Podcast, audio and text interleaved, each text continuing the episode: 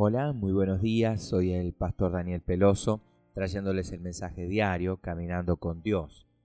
Hoy quiero compartir la palabra de Dios con ustedes en el Salmo 112, versículo 1 y parte del 7. Dichoso el hombre que honra al Señor y se deleita obedeciendo sus mandatos. Vivirá sin temor a las malas noticias y su corazón estará firme y confiado en el Señor. ¿Estás preparado para hacerle frente a alguna crisis? No esperes hasta que la crisis te tome por sorpresa para saber si lo estás. Prepárate ahora mismo. Y es que nuestra relación con Dios tiene un efecto causal. Aquello que hagas hoy tendrá efectos maravillosos mañana. Si no te tomas el tiempo para depositar hoy la palabra en el corazón, esta no estará ahí más tarde cuando la necesites. Terminarás lleno de dudas y en crisis en lugar de con fe y el poder que necesitas para salir adelante.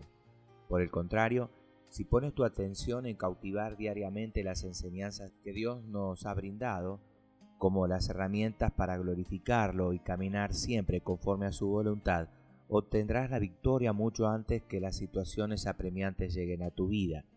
Es una preparación anticipada a la angustia. ¿Qué no podrá lograr una fe fortalecida en la palabra de Dios? ¿Habrá algún obstáculo que impida mantenerse fuerte y con la plena confianza de que el Señor está actuando en la solución? No, no existirá tal obstáculo, porque Dios será mayor en su mente y en su corazón. Ahora es el momento de edificar un fundamento firme como la roca.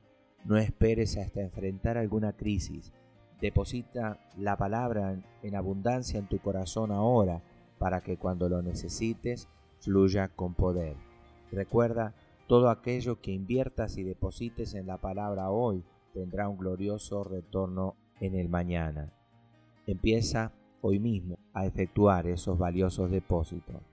Señor, permíteme cada día sumergirme en las enseñanzas de tu palabra. Guárdalas en mi corazón y aplícalas en mi vida para fortalecer ante cualquier angustia y transitar siempre los caminos de tu maravillosa voluntad. En el nombre de Jesús. Amén, amén y amén.